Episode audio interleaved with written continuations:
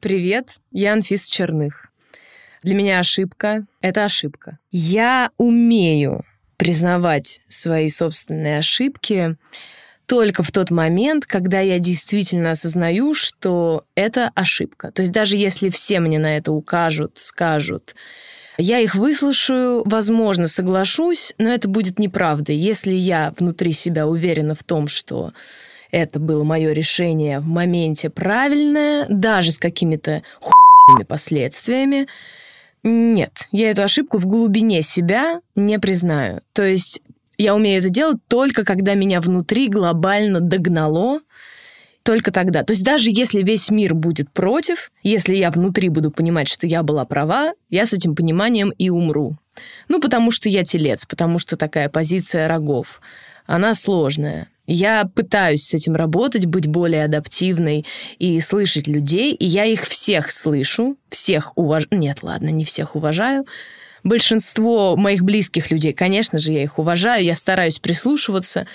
Но, в общем, ошибка для меня становится действительно ошибкой только если я в корне всем своим естеством ее осознала. А так, если мне на нее указали, но внутри я так не ощущаю, то нет, это не ошибка, это мое решение. Оно вот такое.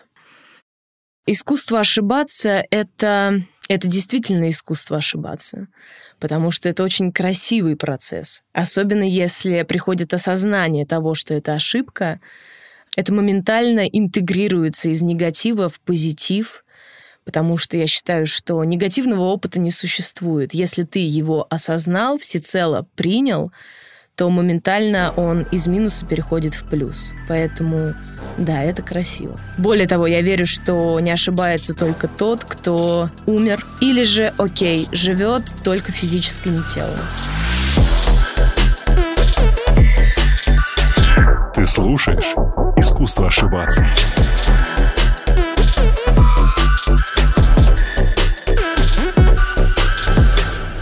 Анфиса, привет. Привет. Большое спасибо, что ты пришла. Это было очень интересное начало. Мне особенно понравился момент про неуважение.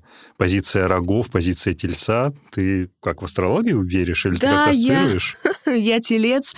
На самом деле я не могу сказать, что я прям верю в астрологию. Есть, конечно, какие-то моменты, которые иногда кажутся правдой, но я себя ощущаю тельцом, да. Я прям крупнорогатый скот. Привет от второго крупного рогатого скота. Я Ты козерог, тоже телец? я А, ты козерог. Я всегда стараюсь как-то начинать с простых материй, и, наверное, это минус для подкаста, потому что, может быть, люди сразу ждут, что мы, знаешь, так занырнули на глубину и стали обсуждать. Хотят космоса, все хотят космоса. Да, а я как-то там хихаха хихиха, а потом, знаешь, спустя полчаса как верну, и все, и там начинается прям реально такая марианская впадина, Так где это, уже сложная это материя. правильно, на мой взгляд. Мне кажется, вообще все самое космическое, оно на поверхности. Ну, то есть гениальное просто. Ну, да, мне кажется, что так. И И, я же там задумался. И все самое глубокое, оно начинается на поверхности. Ты же, Это когда правда. погружаешься, как ты мне сказал, поехали, мы погружаемся.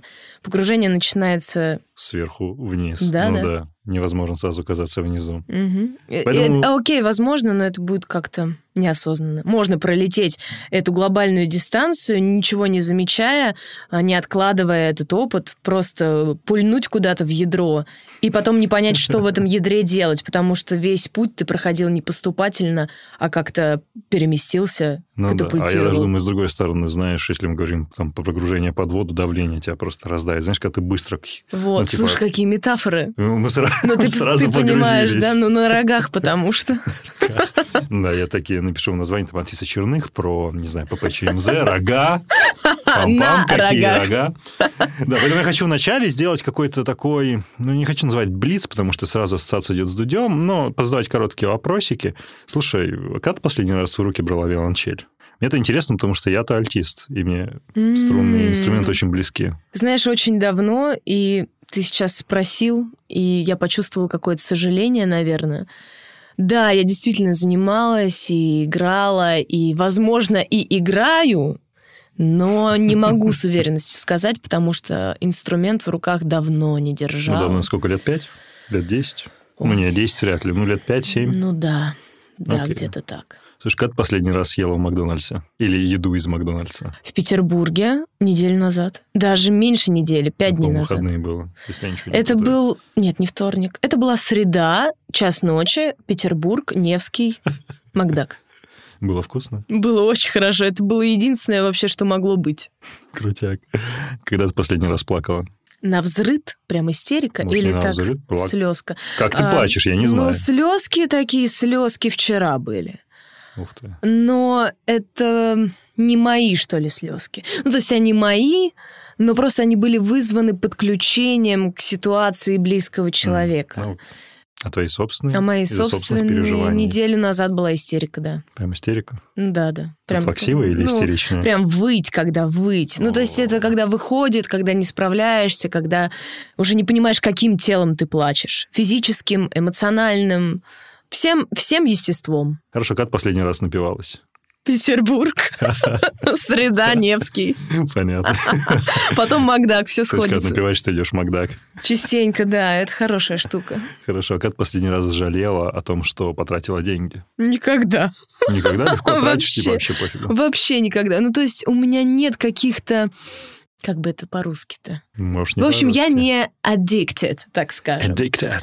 У Окей. меня нет э, какой-то такой болезни в материи, да, Мгм. на которую я трачу деньги. Я не шопоголик. Если я трачу деньги на путешествия, у меня никогда не возникает жалости, потому Ага. что это всегда круто, это всегда тебя Класс. расширяет, это тебе очень много чего дает. Пожрать я вкусно очень люблю. И даже если я устрицы там заказываю, мне потом так классно от них. Вот. Нет каких-то пристрастий, которые я в каком-то Ну, типа guilty pleasure, да? Что Да, реализовала, да, а потом такая, понимаешь? типа, блин, стрёмно. Да, у меня нет каких-то таких вот покупок, которые осуществляются в дурмане. А потом я выхожу из этого дурмана и думаю, ой, что же я натворила. Ну, нет у меня такого. Это восхитительно. Давай говорить об одной теме, в которой я ни черта не понимаю, но я думаю, ты знаешь все. Это актерское мастерство. И знаешь, что самое главное мне непонятно, и почему-то у меня нет окружения актеров, которых я мог бы это спросить. Если ты хочешь стать актером или актрисой, Мгм. есть два пути. Первый путь – это театральное училище, скорее всего, здесь, в Москве или Санкт-Петербурге, либо ГИТИС. Но, знаешь, смотря на, вот, на современный актерский состав, который есть, ну, такая уже чуть более старшая школа, там черт ногу сломит. То есть кто-то заканчивал щуку, потом шел еще куда-то и оказался все равно на большом экране. Кто-то заканчивал ГИТИС. Объясни, в чем разница вообще, как те переплетения происходят? Хороший вопрос, потому что в Америке, на самом деле, насколько я знаю, я ни разу не была в Америке, очень хочу, эти две профессии считаются разными профессиями. Да. То есть Вот. актер театра и актер кино это совершенно разные вещи.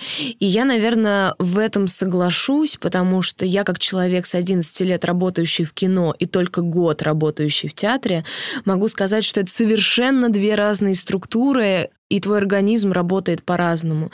Потому что в кадре одни задачи, а на сцене совершенно другие. В кадре нужно существовать определенным образом, использовать определенные инструменты. В театре это по-другому, все шире, все ярче, потому что твоя энергия должна доходить даже до последних рядов. А в кадре, если ты будешь так наяривать, то это будет отвратительно, потому что там все очень-очень получается жирнее, потому что тебя, если снимают на крупном плане, тебе не надо орать, тебя вот уже слышат, камера перед тобой. И если ты эту природу поймешь, ты сможешь э, вырабатывать хорошее КПД и в кадре, и на сцене. И это как бы просто путь познания себя. И Институт это всего лишь этап. Этап, где тебя структурируют, но дальше это твоя самодисциплина, твоя воля и твое желание познать себя. У нас в России как э, учат? Э, Если ты получаешь диплом, это не относится ко мне, да? Ты становишься артистом театра и кино. Это прям такая формули- да. формулировка. Артист театра и кино. Но, честно, в наших вузах в Москве, ну, то есть это вот пятерка основная, Щука, Щепка, МХАТ, ГИТИС, ВГИК, учат, конечно, в основном работать на сцене. Не учат работать в кадре. Работать с камерой не учат, действительно, и это грустно, потому что ты, как первопроходец, потом Набиваешь пробуешь, ошибки, про- пробуешь это делать интуитивно. Вот. Окей. Почему ты ушла из ГИТИСа на втором курсе, в середине? Ты сказала выстраданное решение. Да-да. Давай поговорим об этом подробнее. Во-первых, почему? Давай. В чем мотивация была?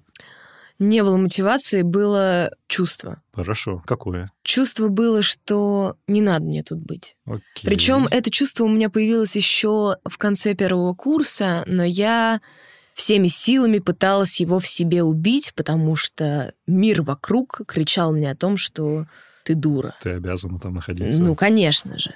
Потому что я действительно училась в одной из лучших мастерских у Олега Львовича Кудряшова в ГИТИСе на режиссерском факультете.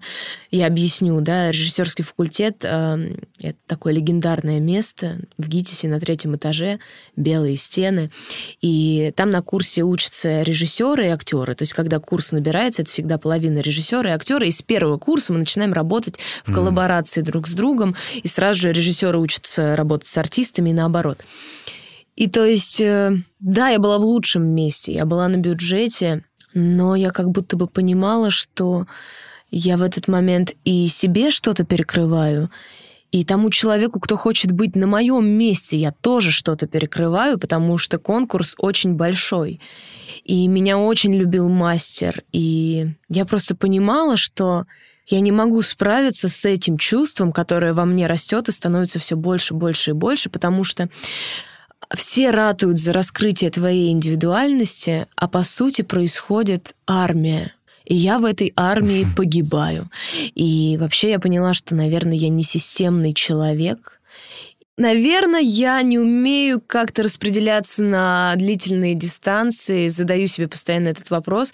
То есть, возможно, это мой факап, возможно, это я не преодолела какую-то черту, связанную с выработкой собственного терпения или какого-то запала на долгую, в долгую. Угу. Но получилось так, как получилось, и на данный момент я ни разу об этом не пожалела, и я хотя бы отдаю себе отчет в том, что я не могу жить в системе. Вообще никак. Скажи, это эмоция, про которую ты говоришь, чуть в широком контексте, то есть она была в каком-то смысле сдерживающей, то есть ты чувствовал, что она тебя ограничивает, что ты можешь больше, ну, то есть... Я чувствовала, что я стагнирую.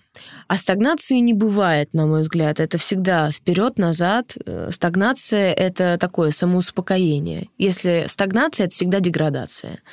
И я понимала, что я в лучшем месте. Я беру какие-то инструменты. Я их как бы взяла. И вот как только я поняла, что я их взяла, вообще стало неинтересно. Скукотища. Ты знаешь, бывает такая наполненная скукотища. То есть ты понимаешь, что скукотища, в которой что-то взращивается.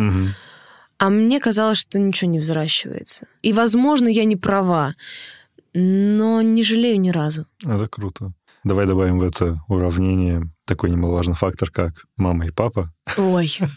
Как тебе происходила эта ситуация именно с отцом и с матерью, ну... когда ты им сказала, что, знаете, кажется, что я собралась уходить? Да-да. А, единственный человек, кто меня поддержал в этом решении, это был мой отец, который сам из трех вузов ушел. И он абсолютно меня понимал, потому что мы очень похожи. Мама, конечно, ну это мама. Она охала и ахала.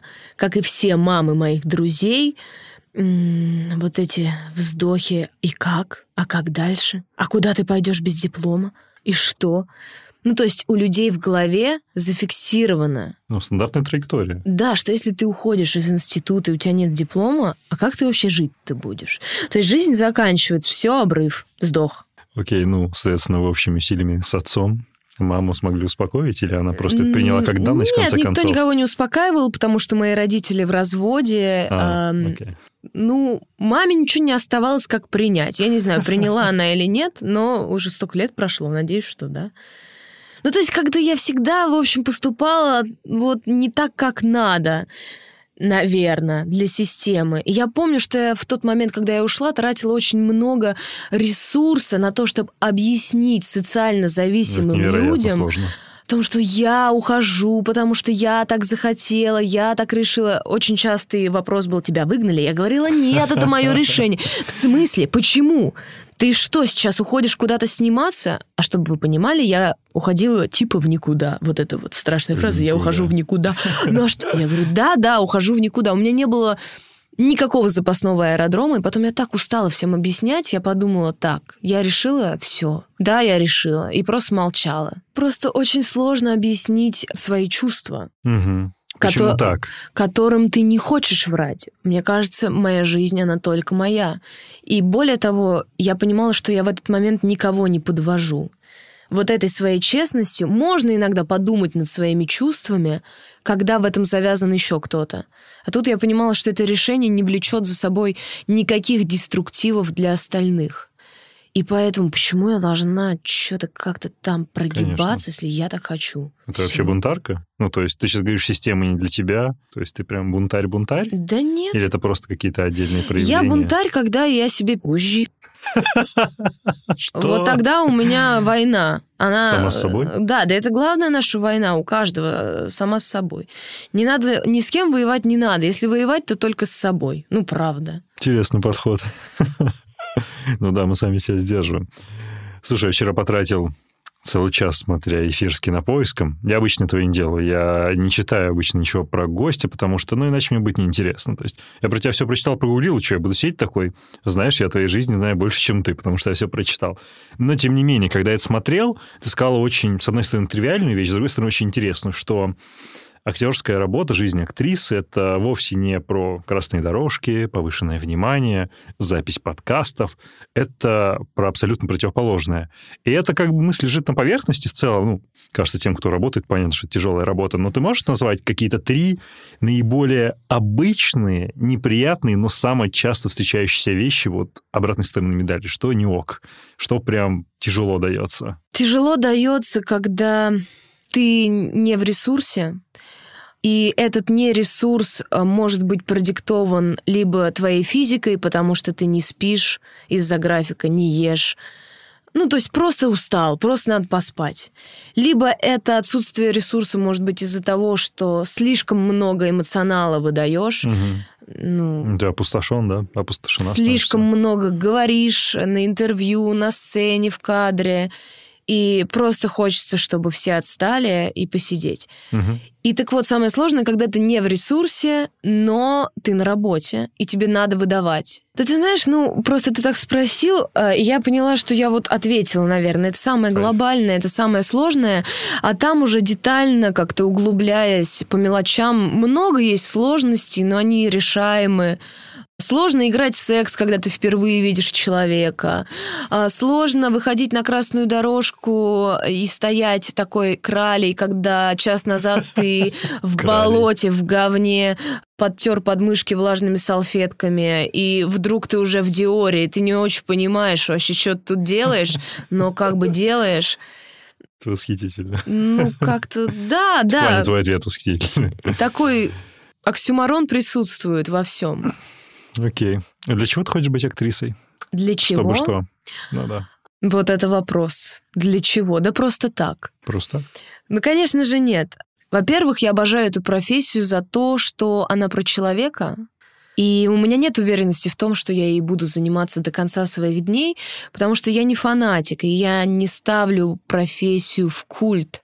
Мне реальная жизнь всегда гораздо более интересна, чем профессия.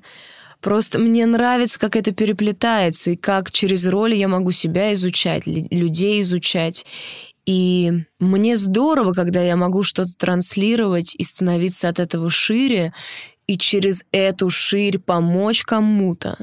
Эта профессия э, э, идет как бы через самые недры. Ну, то есть ты закидываешь себя в обстоятельства, в которые ты себя бы, как Анфиса Черных, возможно, сэканула и никогда бы не закинула.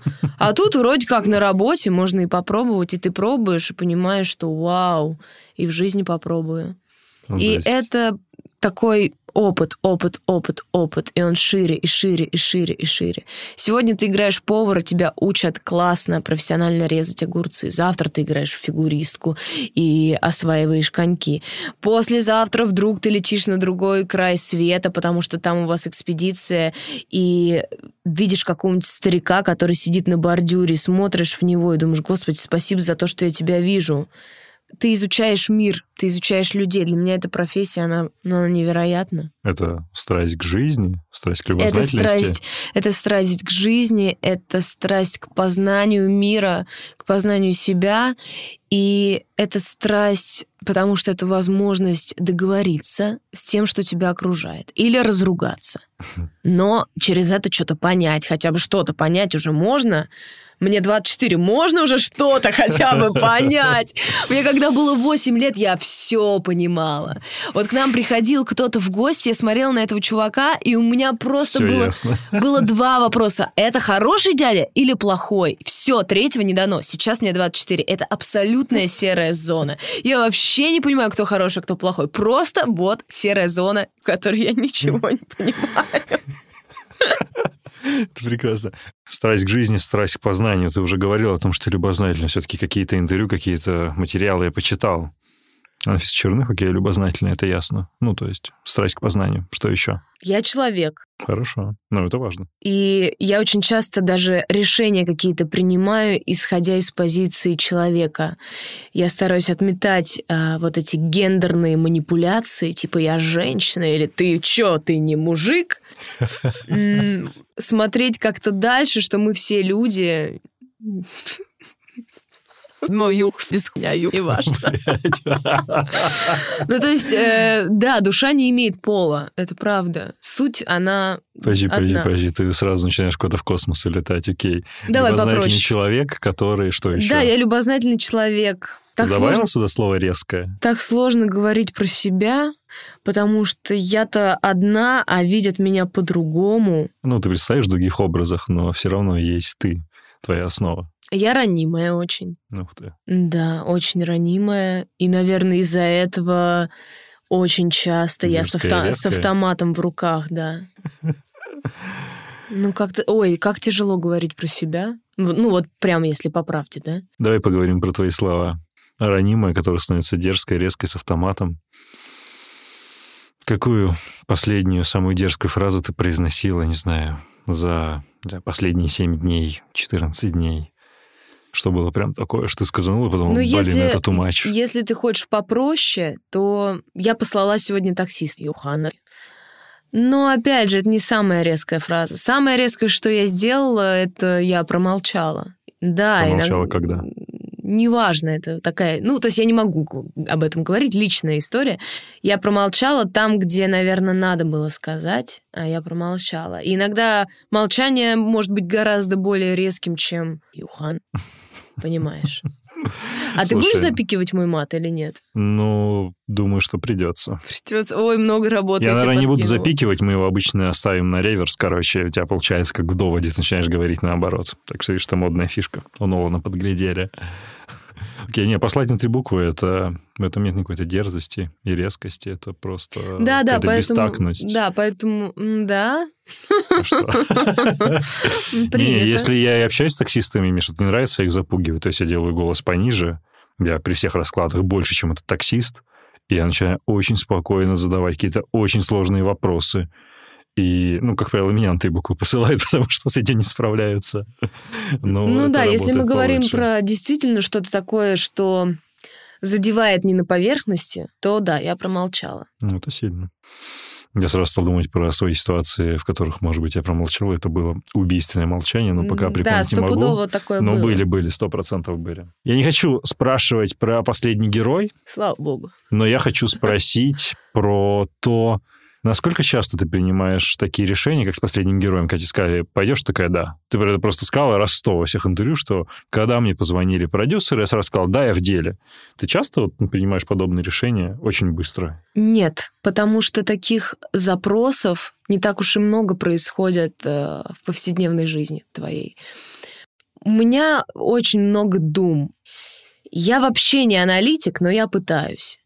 То есть я мозгую, я выстраиваю какие-то шахматы у себя в голове.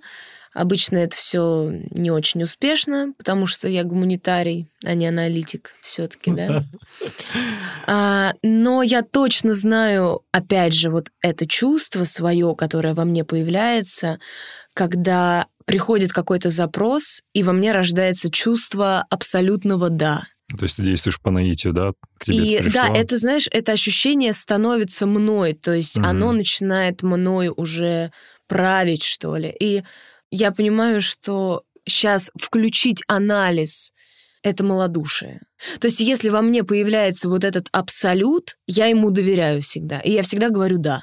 А там разберемся. Просто да. Тебя больше это не подводило или прежде тебя не никогда, подводило? никогда не подводила. Если во мне возникает вот это стопроцентное всепоглощающее «да», я всегда его говорю. Потом как бы «А, «ой, что сделала?», но оно никогда меня не подводит. То есть если я внутри себя это ощутила, все, это верняк. Я буду прав в том, что если скажу, что обратная сторона вот этого вот провода, прохождения и рез быстрого решения — это то, что ты называешь своей самой вредной привычкой говорить то, что ты думаешь. Конечно. Все еще остается ею? Но сейчас я уже не считаю это вредной привычкой. Наоборот, я считаю это классной привычкой, которая меня от стольких вещей пагубных уберегла. Ну, потому что если я действительно так думаю, почему бы об этом не сказать? Да, возможно, я могу этим что-то разрушить. а, Возможно, могу потом пожалеть. Но если я об этом пожалею, опять же, для меня это будет э, крутым трамплином, чтобы что-то переосмыслить. Но опять же, переосмыслить не в том э, плане, что, ой, надо бы промолчать в следующий раз. Нет, переосмыслить, чтобы, наверное, не попадать в такие ситуации, когда приходится молчать. Или не попадать в контакт с людьми, которые говорят то, на что тебе приходится молчать. Или не говорить того, что ты думаешь на самом деле. Фильтровать. Поэтому не вредная привычка. Привычка класс. Я ей благодарна. Знаешь, с точки зрения вайба, который вот сейчас здесь происходит между нами, я, с одной стороны, чувствую юношеский максимализм. Подожди, не бесись на это слово. Нормально. С другой стороны, очень большая осознанность насчет того, я есть я, кто есть я.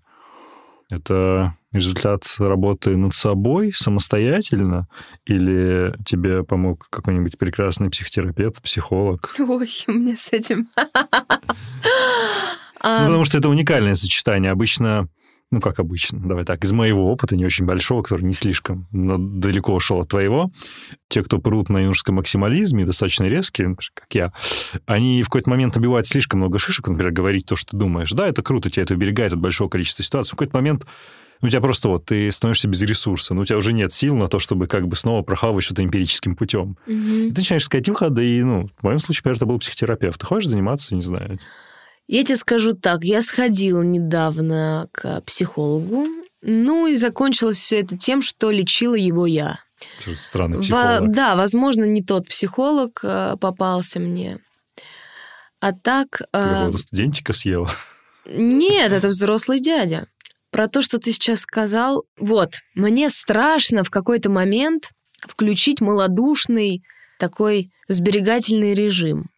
Ну, мол, столько шишек, и ты там уже была, плавала, знаешь. И можно поступить по старой схеме, как и всегда, и сказать то, что ты думаешь, опять набить шишку, ты уже на перспективу видишь, что тебе будет как-то больно, и думаешь, ай, ладно, промолчу. Но это вранье ведь. Ты хотела сказать. Это выбор. Но он... Да, это выбор. Но ты как бы хотела ведь сказать, но прокрутила, что будет шишка. И поэтому промолчала. Окей, отчасти это малодушие. И поэтому, да, короче, страшно мне в какой-то момент проснуться и понять, что ой, я такая теперь, ха, моя хата с краю. Ну, в общем, я готова к тому, чтобы моя хата была в центре, чтобы ее бомбили, если это действительно так, если это действительно мой путь, который мне надо пройти, я приму все бомбы. Ну, может, умру, ну, не знаю. А так, по поводу психолога, нет, не занимаюсь я с- с психологом, я медитирую 7 лет уже. Ух ты. Это что-то более серьезное или на уровне осознанного дихания, визуализации какой-то? Ты знаешь, эм, все практики, которые существуют, их сейчас огромное количество, и вообще йога и медитация сейчас стала такой, ну, Ну, попсой. это мейнстрим, жуткий. Да, и Ну, правильно. все, что происходит, это вообще иногда не имеет отношения никакого к йоге. У меня есть учитель, который своевременно очень пришел в мою жизнь 7 лет назад, и это прям true. То есть я не хочу сейчас рассказывать про это, но Окей. да, это действительно большой человек, это большой опыт, который мне посчастливилось вот так вот пройти, и я его... Так а что ты практикуешь-то в итоге? Ну, прям серьезной медитации с хорошим наставником. Когда меня спрашивают, что я практикую, да не знаю, потому что это не делится, это нельзя никак назвать. Типа, я, ну, окей, если попроще, то да, я практикую хатха, хатха-йогу, аштангу, а, джувамукти, нидру, пранаямы, там, регрессии и т.д. и т.п. Это все какие-то слова умные. Очень. Это все какие-то формулировки, это все одно, вообще все одно. Это просто путь к себе и возможность себя послушать. Причем себя не как Анфису Черных, угу. вот такая вот брюнетка, вот такая вот 24, и волосы у меня такие каштановые. Нет, не, не про визуал, не про материю, не про какие-то там действия телом, а про возможность послушать себя, ну, опять же, вот без гендерности, естество послушать. Внутреннее я. Ну, давай назовем это так. Сори, может, я слишком много ярлыков вешаю. Вешаешь. Вешаю. Ну, ничего, ничего. Нет, в смысле, ну... Я мы ж- сразу скажу, что ну так же ведь удобнее воспринимать. Нет, мы сейчас говорим из личностей. Абсолютно. Передо мной сидит Антон, я вот Анфиса, поэтому нам же надо как-то говорить. Потому что по-хорошему мы бы с тобой сейчас сидели, смотрели друг на друга и молчали, но мы сейчас для людей как-то пытаемся рассказать, поэтому я надеюсь, я тоже как-то доступно говорю, потому что, наверное, Абсолютно. наверное, может быть туманно. Не, я для себя какие-то вещи пытаюсь прояснить, поэтому вешаю ярлыки и задаю вопросы, в первую очередь. Ну, я надеюсь, я это не Просто так совсем. выходит, что и слушателям это нравится, на удивление. Хорошо, давай сбавим градус серьезности. Э, Давай. Спустимся к очень приземленной, но очень классной материи, к сериалу «Просто представь, что мы знаем». Классная, да, тема? Я, я хотел начать с того, что Анфиса, просто представь, что я не знаю, и потом задавать вопросы. Классный сериал. Как ты опишешь целевую, для кого этот сериал снят? Знаешь, когда мы снимали, мы думали о том, что поймут, воспримут этот материал только люди, которые, ну, в нашей среде. То есть это актеры, которые часто дают интервью, которые связаны с журналистикой, связаны с телеграммами, с медиа и вот это вот все. То есть мы думали, что это как-то откликнется и отзовется у очень узкого круга. Но по итогу как-то так получилось, что это попало в зрителя, ну, простого, обычного, который не связан с профессией актера, журналиста, который вообще не знает, что такое в тусовке. Вот это вот, да, э, формулировка в тусовке. Слушай, а можно самый глупый вопрос, но почему-то его никто не спросил. Выскочило всего четыре серии. Так дальше-то будет продолжение? Сколько серий всего? Мы сняли четыре серии. По продолжению пока ничего не могу сказать и дать какую-то огласку, потому что это все... Ну, ни- ничего не могу сказать. Все, это лучший ответ. Какой тебе самый странный или, не знаю, самый приятный фидбэк прилетал за твою роль, за сериал? Тебе кто-нибудь писал, типа, что, блин... Ну, типа, не то, что, знаешь, какая классная роль, вау, вы классная. Что-то прям такое, что ты прочитал, думаешь, вау. Вообще не было в мою сторону негативных отзывов. Я не про А, негатив говорю. Да, я так начинаю, с дерьма всегда начинаю, чтобы потом на десерт осталось. В общем, э, ну, насколько я знаю, не было негативных отзывов, все положительные, но для меня самое лестное, самое приятное, наверное, такое было, это когда мне написала девушка, чей прототип я... Ну, то есть она мой прототип. Да, вот так правильно, она мой прототип. да. И она мне написала в Инстаграме, Анфиса, я ваш прототип. Спасибо вам огромное. Вам удалось очень круто передать атмосферу, события и отразить эту жизнь. Мне ну, было это, то есть, приятно. ребята из «Антиглянца», да? По-моему, че- чем по образом вы выступаете? Я могу сейчас посмотреть, как ее зовут. Честно, я не Да, запомнила. не столь важно. Да, ну, в общем, девушка, Круто. мой прототип, написала мне спасибо, и мне приятно, потому что для меня, конечно, это очень важно. Это прям, ну, это мы уже на глубину уходим, потому что, конечно, важно, чтобы простой зритель, ну, простой зритель, я так говорю, как будто я сложная. Come on. Ну, это называть более филигранно, неискушенный. неискушенный Ну да, зритель. неискушенный зритель э, для меня крайне важен, но когда тебя принимают авторы произведений, когда тебя принимают люди, с чьих э, жизней списано, это очень, конечно, важно. Это Ну, здорово. круто, значит, попало. А кто еще отбирался на эту роль? Ты знаешь других участников кастинга? Жить да, я знаю, отправиться? конечно, и это смешная история. Ну, то есть не смешная, ну, такая, какая есть.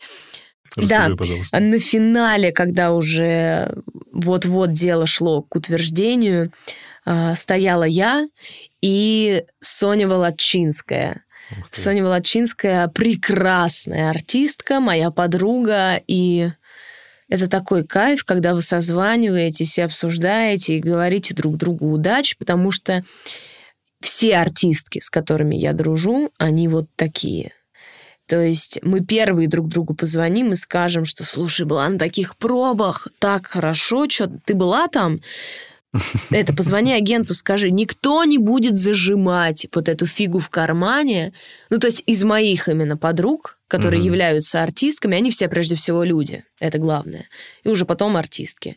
Они все вот такие. И это огромное счастье, что моя вот эта баб-тусовка, она вся такая настоящая, без вот этого говна, без телчего говна. Поэтому мы с Соней прям созванивались и это обсуждали, понимали, что либо я, либо она, и говорили друг другу, ну чё, как карта ляжет. Вот легла на меня, в этот момент у нее легла карта на другой прекрасный проект, э, где она сейчас вот завершила съемки. Это Топи, режиссер Мирзоев. А, она там прекрасна, и я думаю, что все сложилось так, как оно должно Крутяк. было. Ну, то есть я всегда придерживаюсь того, что если в кадре в итоге окажусь не я, а моя подруга, это счастье. Это мой близкий человек, и я считаю, что твое, оно твое. Это такой бред, вырывать волосы, и вот эти все мифы о том, что стекло битое там ну, в ботинки подсыпать. Ну, то есть я с ужасом думаю, что такое существует, но оно существует. И я очень надеюсь, что и меня, и мое окружение это как-то пройдет стороной. Оно существует.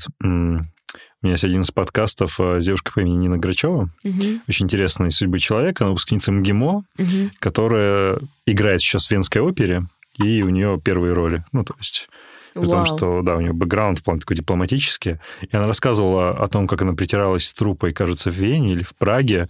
Э, она играет в спектакле «Кармен», и там одна из сцен есть с фонтаном на сцене. Так вот, фонтан налили кипяток, куда она должна была заходить по роли. А это премьера, ну, она полезла в кипяток.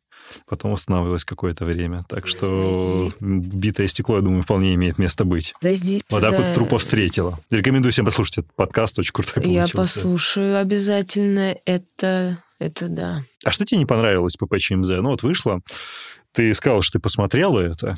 Что не понравилось? В себе или в сериале? Наверняка же есть такие моменты. Ну, мне в себе часто что-то не нравится, особенно касаемо работы. Я всегда придирчиво смотрю и думаю о том, что Ай, вот здесь не дожала, вот здесь можно было по-другому как-то. Но, опять же, это такое бессмысленное самобичевание, потому что продукт уже сделан, выпущен. Но для меня это важный процесс финально. Я смотрю то, что я делала. То есть не то, что я пересматриваю каждый день свои работы. Какая я, да? Нет, я всегда смотрю один раз просто как работу над ошибками, чтобы понять, Потому что когда ты в кадре, ты не видишь то, да, что происходит. Нет. У тебя есть какая-то работа перед э, тем, как ты вошел в кадр, работа над ролью, когда ты ее разбираешь, а потом на площадке ты не видишь то, что ты делаешь. Ты понятия не имеешь, что ты делаешь. Ты можешь только почувствовать. Угу. Обратная связь от режиссера, да, но финально вот ты смотришь уже продукт, и это важно, чтобы... Так что не понравилось? Mm. Слушай, ну я могу тебе сейчас сказать так, там вот типа во второй серии такая такая сцена, я там сижу, у меня там какой-то вот ух, прищур. Ну вот так себе прищур. Вот не надо, Анфис, так прищуриваться. Вот сразу тройной подбородок и эмоция какая-то, вот ты ее выдаешь как-то вот, можно и пошире было сделать, а можно было бы вообще посдержаннее. А тут какая-то непонятная середина, и что ты хотела ей сказать-то? Ты что проживал в этот момент? Второй план какой был? А к партнеру ты в этот момент какие пристройки искала вообще? Прекрасный а заданные, разгон. ну то есть вот так, на таком уровне, да? Так в целом ок, мне не стыдно, и вообще прекрасная работа. Операторская работа вау, потому что... работа очень крутая. Марат Абдель Фатах, Марадик дорогой, низкий поклон, если вдруг ты сейчас это слушаешь, спасибо тебе, и хочу с тобой работать еще.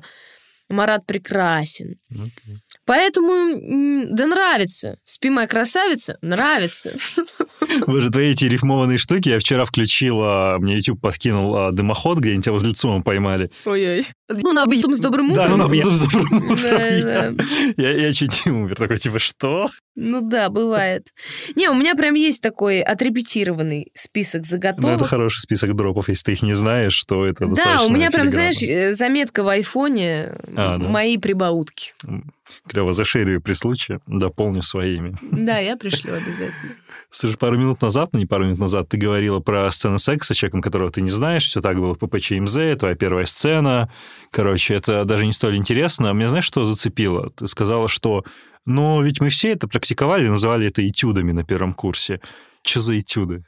Ну, я понимаю, что такое этюд, что это за форма, а как это связано с секс-сценами, то есть постельными сценами. Расскажи про это подробнее. Ну, прежде всего, на первом курсе, когда ты делаешь этюды, там нет ничего, кроме как возможности раскрепощения. Окей. То есть убрать предрассудки, убрать мозг, который тебя держит, убрать какие-то наработанные схемы, забыть о том, сколько тебе лет, и раскопать в себе вот этого внутреннего ребенка, Мгм. который может быть нелепым, может быть смешным. И поэтому весь первый курс нацелен на то, что вы делаете предметы, вы делаете животные. По сути, вы занимаетесь, вот вы хохмите, вы хохмите или наоборот вы страдаете, но делаете это очень по-детски. Делаете это очень наивно, нелепо, смешно. Вы пытаетесь растормошить свою природу, убрать вот эти оковы, убрать железные плиты, которые тебя сдерживают. Просто отпустить вот эти вожжи. И, ну, мы постоянно дурковали. Мы делали этюды, там, воздушный шарик. Э, У нас был на курсе чувак Гош Такаев. Гошенька, привет. Он сделал воздушный шарик. Что он сделал? Он просто вышел на сцену. Ну, как на сцену, аудитория, первый курс. Мгм. На площадку вышел. Встал, развел руки по сторонам. Ну, типа, вот он шар. И взял, завязал как бы вот, ну, типа узелок, ноги вот так вот иксиком, повернулся, воздушный шарик. Вот такой вот этюд. Дурь, дурь, но классная дурь, обаятельная дурь. И поэтому, когда ты играешь секс, ну, мне кажется, это единственное, что может тебя спасти. Потому что если ты уходишь всерьез, и типа я такая... Я рока- знаешь, о чем подумал? Я Да. подумал, что возможно, мой извращенный рассудок, что на первом курсе среди этюдов, которые направлены на скрепощение, в том числе начинаете разыгрывать какие-то, может быть, постельные сцены или что-то такое, не знаю, флиртовать перед всеми, там еще что-то, ну, раскрепоститься в таком смысле в том числе. Нет, ну, конечно же, начинают такие Или там штуки. говорить Ну, грязно. нет, в основном, конечно же, начинают э, такие истории происходить уже, когда вы ставите отрывки, когда вы уже работаете окей. с материалом, вы берете там Шекспира, Островского, э, Чехова, и тут хоп, Не припомню, чтобы не писали про секс, но окей. Ну, э, нет, окей, про секс-то, может, они и не хотя писали. Не, ну, А, писали, просто режиссер же так видит, А, и тебе точняк. вот здесь надо поцеловаться. Там вообще написано, может, про другое, но режиссер увидел так. Ну и как бы ты же... Ты марионетка, ты делаешь. а ты помнишь свой вот а, первый, возможно, этюдный поцелуй? Да, конечно, хорошо Расскажи. помню. С Арсением Сергеевым. Арсений, привет. Да. Как это? то Ну есть как? Что, что ты испытывал в этот момент? Какие эмоции, не знаю. Каково это? Ну, я ждала, когда репетиция закончится. Я думаю, что он тоже. Конечно же, происходят вот эти все манипуляции с телом, когда ты впервые целуешься по работе, да. Но, на мой взгляд, если ты идешь в это через всерьез, тяжело дышишь. Я такая женщина, ты такой мужчина. Это все губит, мне кажется. Возможно, я не права, и, возможно, в хохме убивается секс.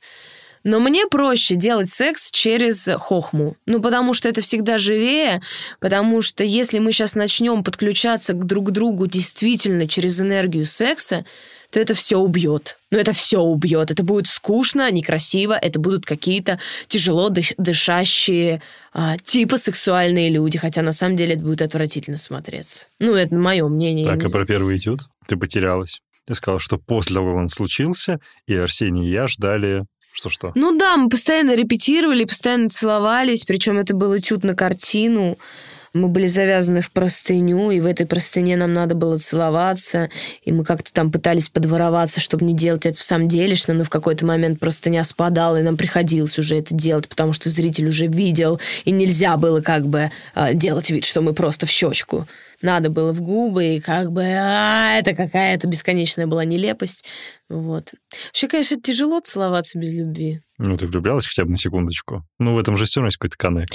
Нет, я никогда не влюбляюсь в человека на секундочку. Ну, ладно. И, я, и, как, и как Анфиса, и как актриса, и никогда не влюбляюсь я на секундочку. Если влюбляюсь, то ладно, это на... проскальзывала искорка. Да, это надолго. Нет, ты знаешь, как я делаю? Ну, я, конечно, лютая. Я всегда влюбляюсь в детали какие-то. Мне нравится его пуговица. Ну, классная какая-то там, поблескивает какая-то вот она барокко такое. Я ага. смотрю на эту пуговицу. Если я не могу полюбить партнера, а я действительно не могу его полюбить, ну, если по-честному, ну, ну не могу.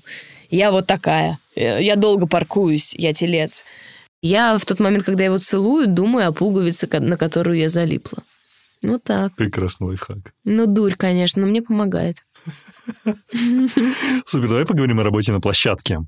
Для меня это вообще секретная локация, я никогда не был на съемочных площадках. Mm. Ну, то есть я отдаленно представляю, как это происходит. Ну, я видел какие-то бэкстейджи, да, но вот что там реально творится, для меня большая загадка, что в музыкальных клипах, что в кино, в сериалах, я не знаю.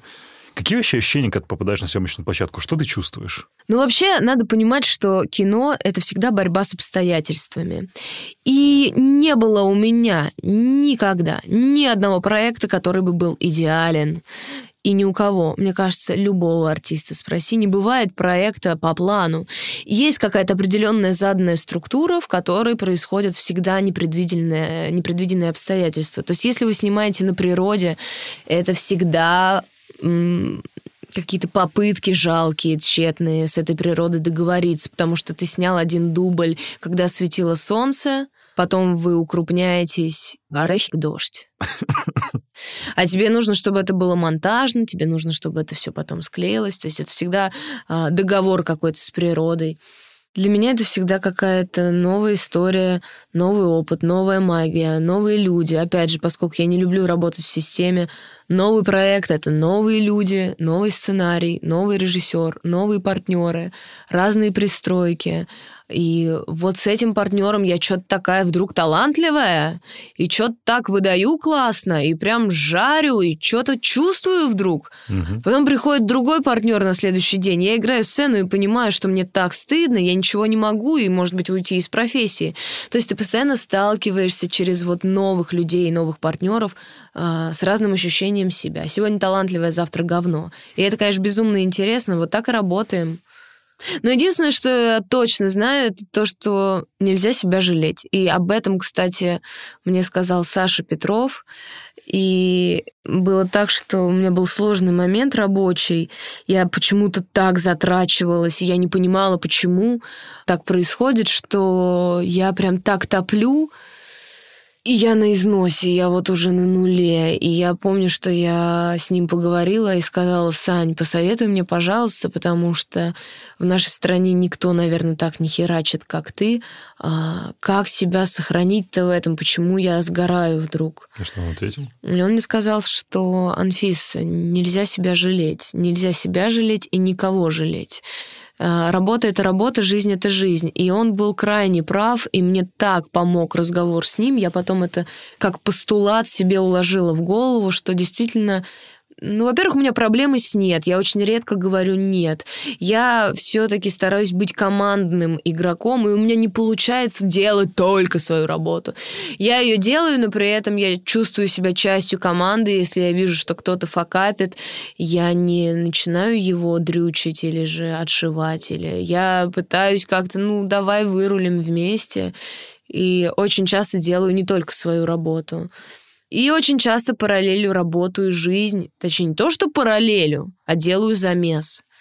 И это часто ошибка. Слушай, а насчет э, дружеских приятельских отношений на площадке, как быстро ты понимаешь, что человек, с которым ты сейчас будешь работать в сцене или вообще в проекте, он может или будет твоим другом или твоей подругой? Я редко ошибаюсь. В этом смысле все происходит очень быстро, и это понимание, оно на уровне, опять же, энергии, да, то есть ты видишь человека, ты видишь, насколько он включен, насколько он смотрит, насколько он реагирует, угу. как он говорит. Да даже если он молчит, просто взгляд, привет, привет. Ой, да, классно, погнали.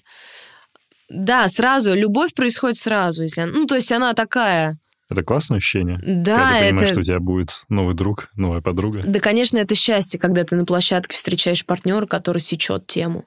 Ну, как правило, это все не артисты. Ну, то есть они артисты, они большие артисты, но они прежде всего люди. Вот с такими всегда любовь происходит. Я не люблю фанатиков.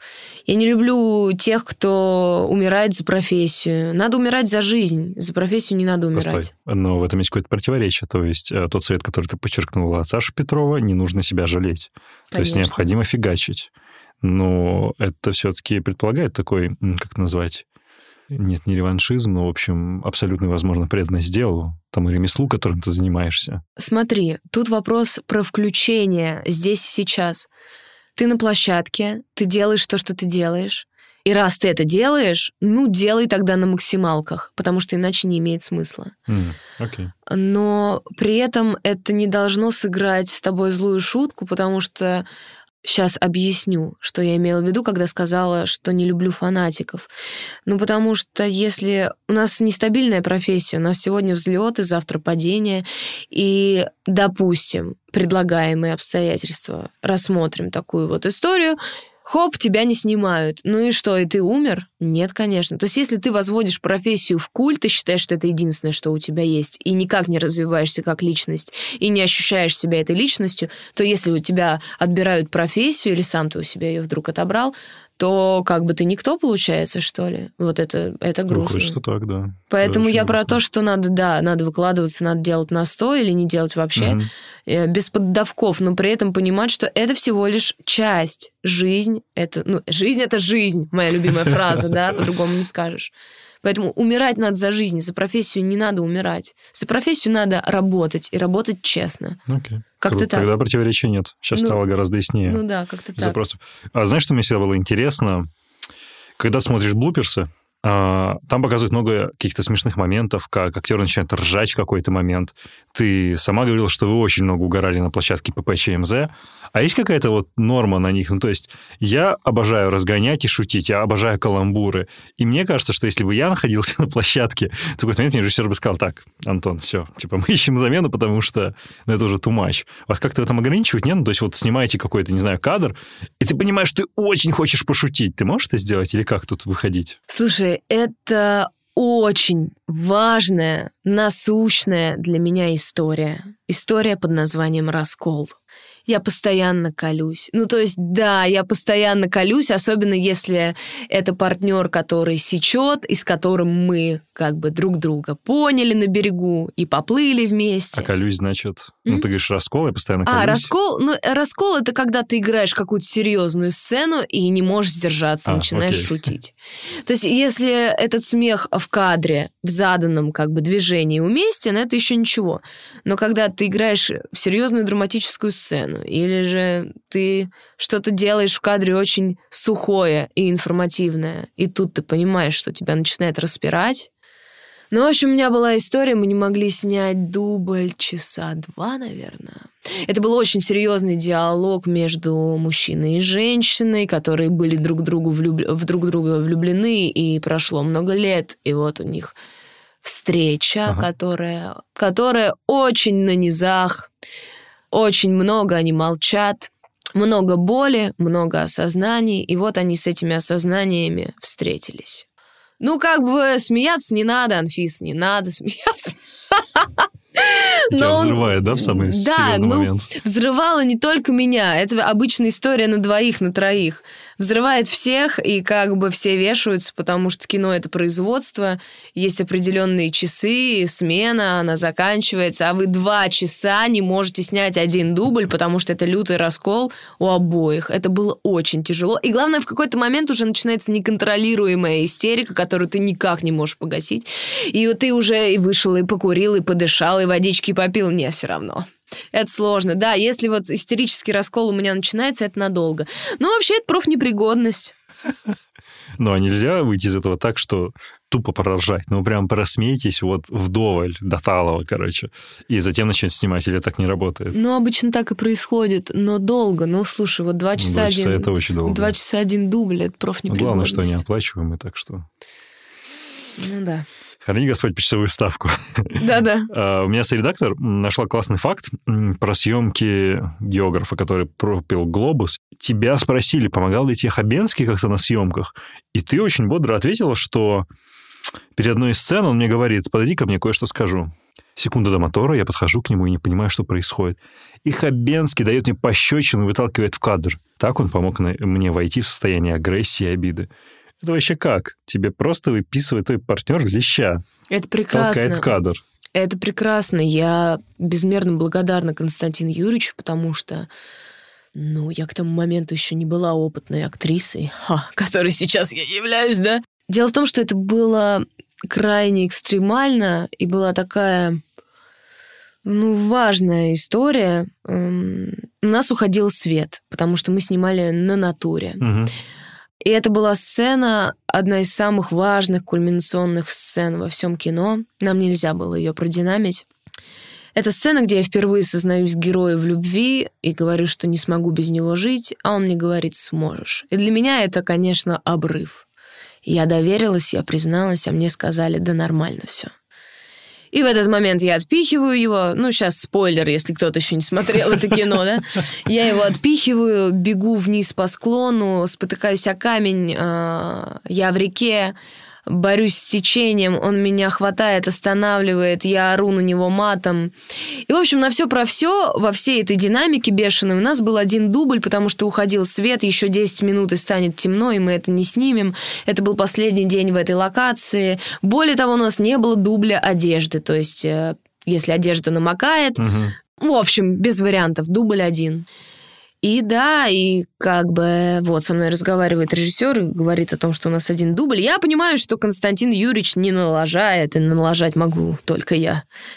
И он мне сказал, да, подойди ко мне. И секунды до начали, он мне дает пощечину, впихивает меня в кадр, и я в ошаленном состоянии как-то это играю, мы снимаем с двух камер, говорят, стоп, снято, все аплодируют, режиссер говорит, браво, круто, мы сняли.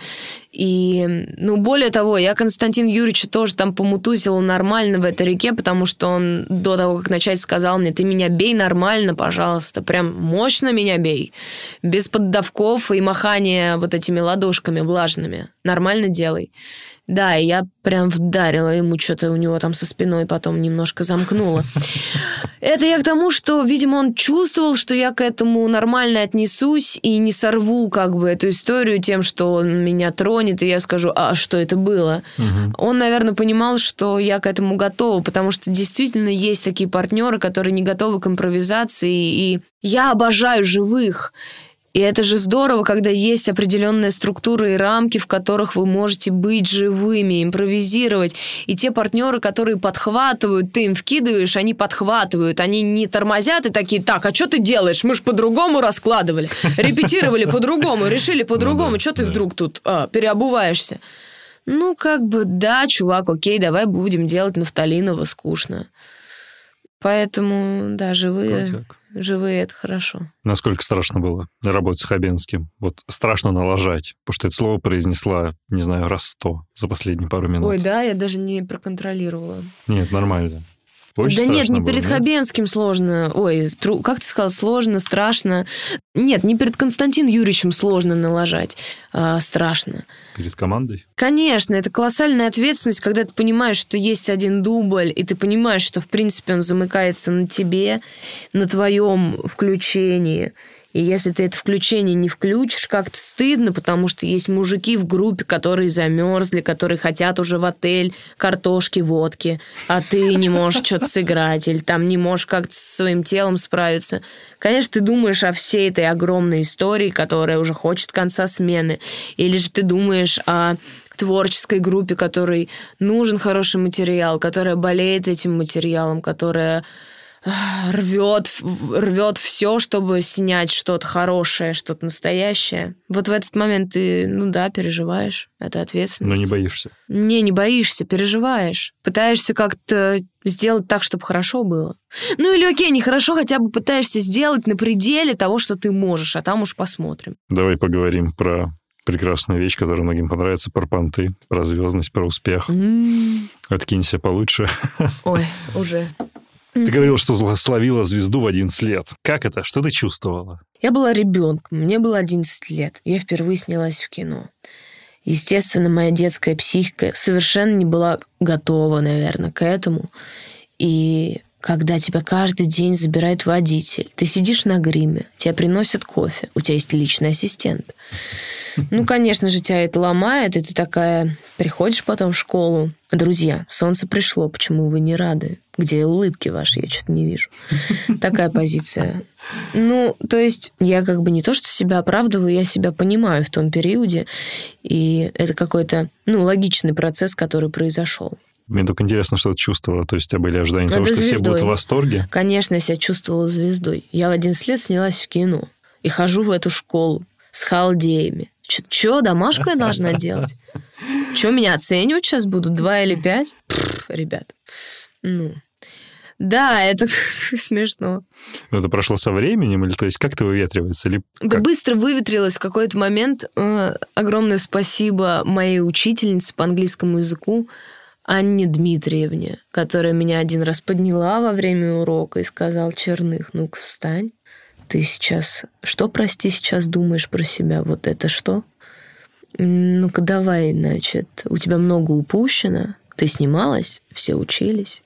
Экзамены скоро. Всем два параграфа, тебе пять. И я пришла домой, присела и подумала, так, одна роль. А вообще с какого перепуга я подумала, что я вдруг актриса? одна работа в кино — это, господи, какой ужас. И тут меня как бы накатило осознание того, что я вообще не актриса. И подумал, не-не-не, буду адвокатом. Про адвоката очень круто. Потому что мы каждому эпизоду делаем баннеры э, для социальных сетей, где пишем профессии или мечты, которые не воплотились, кем эти люди не стали. Регулярно спрашиваем топ гостей про адвоката. Очень хороший заход. Я в детстве мечтал быть адвокатом, писал во всех школьных анкетах, что я буду юристом, там, лоером. Я сейчас впервые подумала о том, что я адвокатом, по сути, стала. Ну, то есть, может быть, чего? может быть, не стала, но точно становлюсь, только он такой, знаешь, неформальный, наверное, не сухой. А, такая адвокатура, не связанная с юридическими правами, с Конституцией. Я постоянно защищаю права своих друзей, моральные, ментальные, даже для них самих.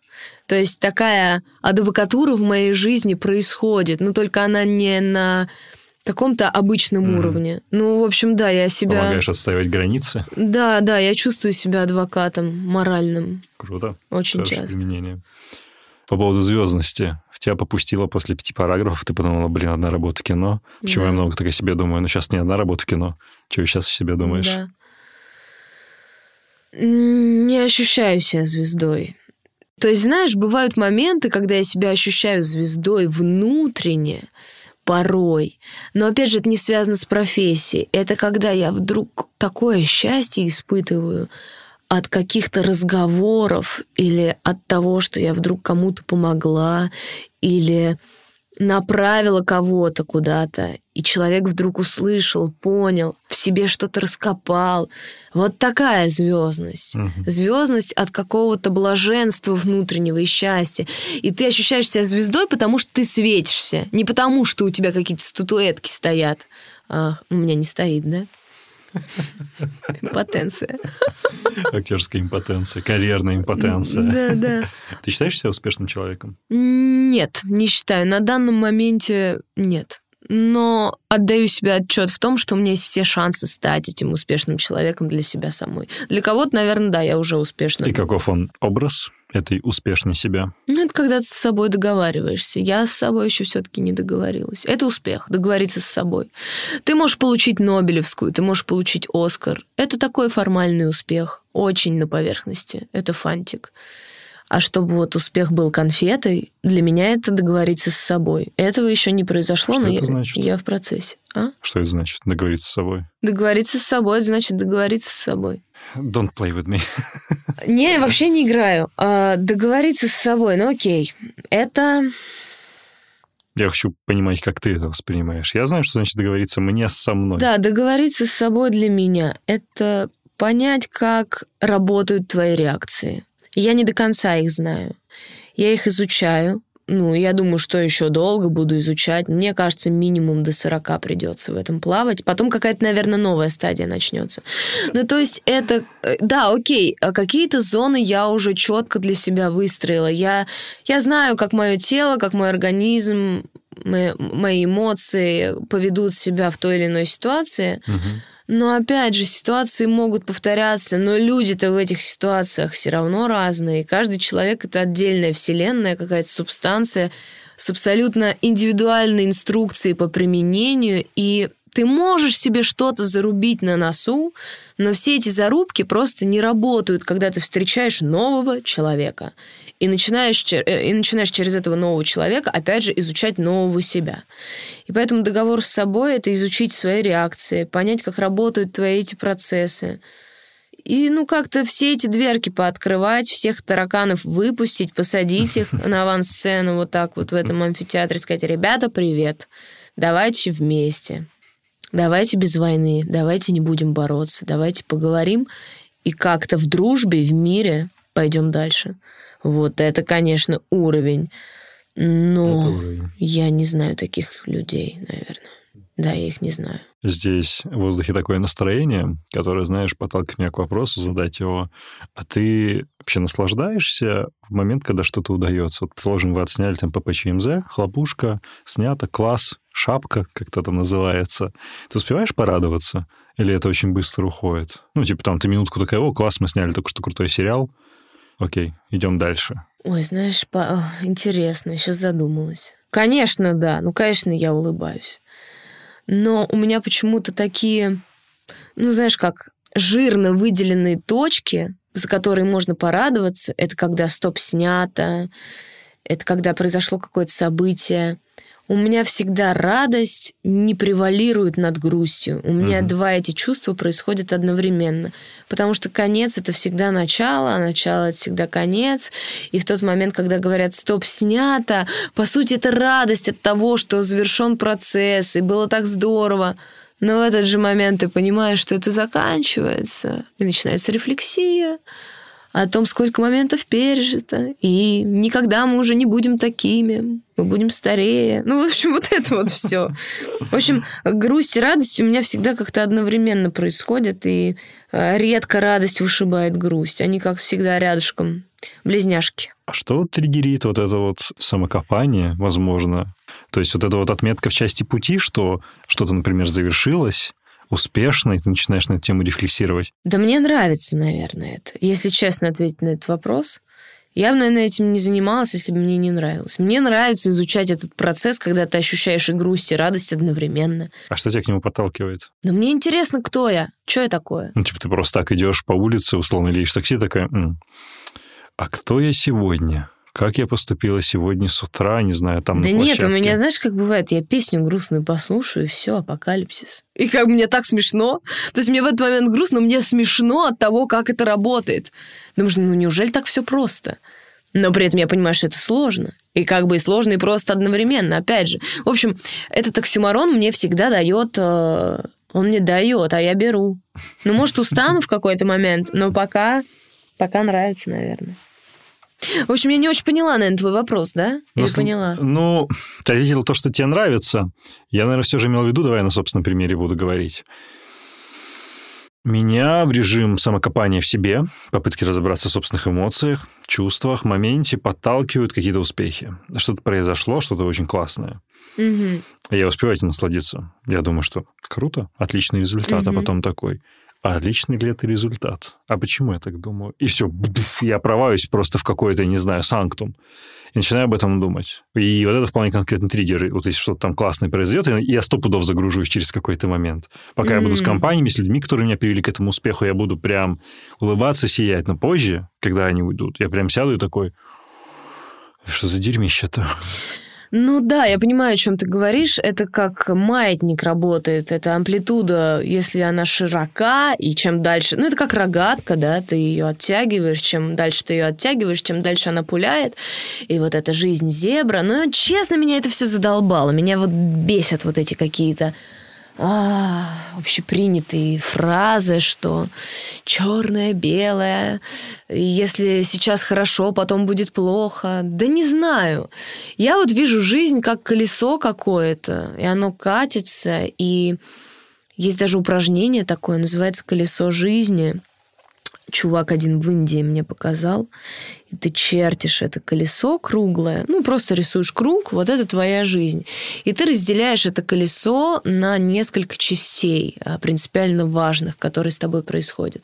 Работа, семья, а, личные взаимоотношения с противоположным полом, а, твой духовный путь. И, ну, ну, далее, жизни. далее mm-hmm. ты тезисно начинаешь подразделять каждый этот огромный пласт на более мелкие. Мол, сколько ты времени уделяешь собственному развитию, сколько времени ты уделяешь друзьям, родителям, мечтаешь, э, ну и так далее. И, в общем, если это все расписать, сколько времени ты уделяешь работе, сколько времени семье, Ой, какое же твое колесо неровное. Вот от этого, мне кажется, все триггеры, потому что ты то влюбилась, и как бы вот ты в этой любви на 90, ну и десяточка где-нибудь на работу. И сразу же едешь по кочкам, потому что колесу, чтобы как бы нормально ехать, нужно эту шину подкачивать равномерно. Ну, в общем, в идеале стремиться к этому балансу, чтобы все фазы твоей жизни функционировали как-то гармонично. А так получаются сразу ухабы. Или потом все. Друзей нет, семьи нет, я херачу 24 на 7 и делаю дело. Ну, тоже неверно, наверное. Но не бывает все идеально, поэтому это утопия, нужно об этом тоже помнить. Но держать это в голове и стремиться к этому, наверное, неплохо. Хорошо. Я предлагаю сделать резкий поворот темы. Давай. Меня очень зацепила цитата героини Ирины во второй серии. Я прям даже так свайпнул, пестрел еще раз, и я хочу ее как зачин, собственно, сделать.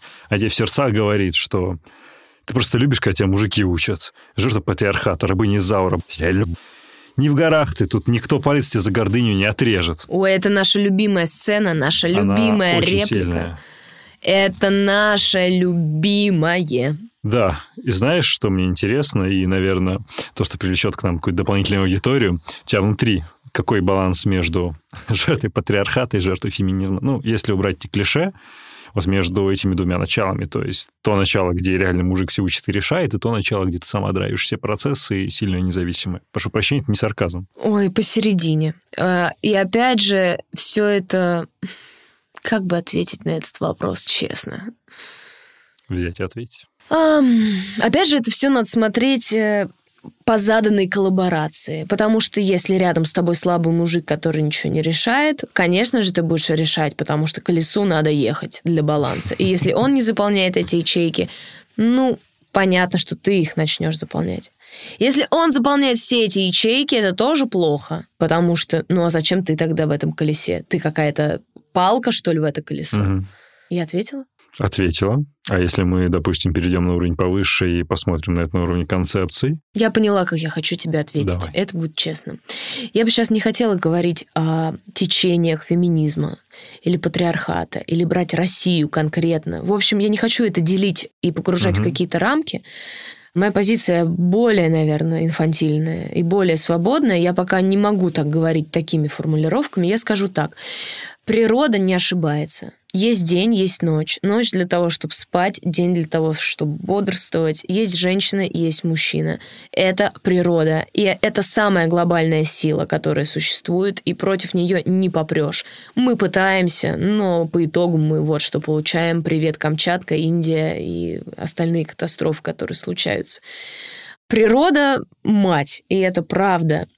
И поэтому, конечно же, ну, мужчины сильнее. Нет. На каком-то уровне, да. А в чем-то сильнее женщина. И поэтому это коллаборация, поэтому это баланс, поэтому это то, благодаря чему едет это колесо. В чем мужчина слабее, в том сильнее женщина. В чем женщина слабее, в том сильнее мужчина. И когда они соединяются, получается какая-то сила, Поэтому, ну, нельзя, это ответ. ну нельзя отрицать того, что женщина сейчас э, не так, как раньше. Мы сами думаем, сами зарабатываем, сами делаем, сами берем ответственность. Но из-за этого мы часто теряем другую какую-то силу, потому что сила в слабости очень часто. Это теряется, увы и ах, но природа... Природа все знает, надо с ней поговорить, не со мной.